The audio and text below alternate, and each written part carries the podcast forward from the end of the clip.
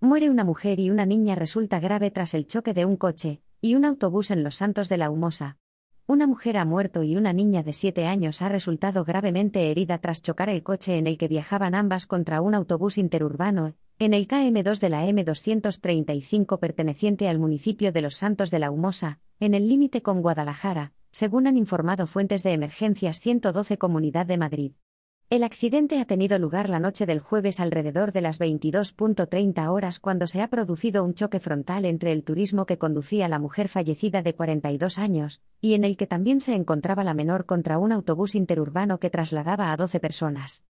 Entre ellas, siete han resultado heridas y una de ellas, una mujer de 49 años, potencialmente grave con un fuerte traumatismo abdominal por lo que ha sido trasladada al Hospital Gregorio Marañón por el SUMMA 112 en colaboración con sanitarios de Cruz Roja.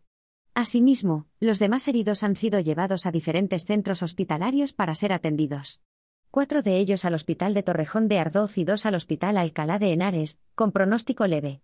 Por otro lado, los bomberos de Comunidad de Madrid han liberado al conductor del autobús que se había quedado atrapado tras el accidente de fuerte impacto, y han ayudado a sacar a los demás ocupantes.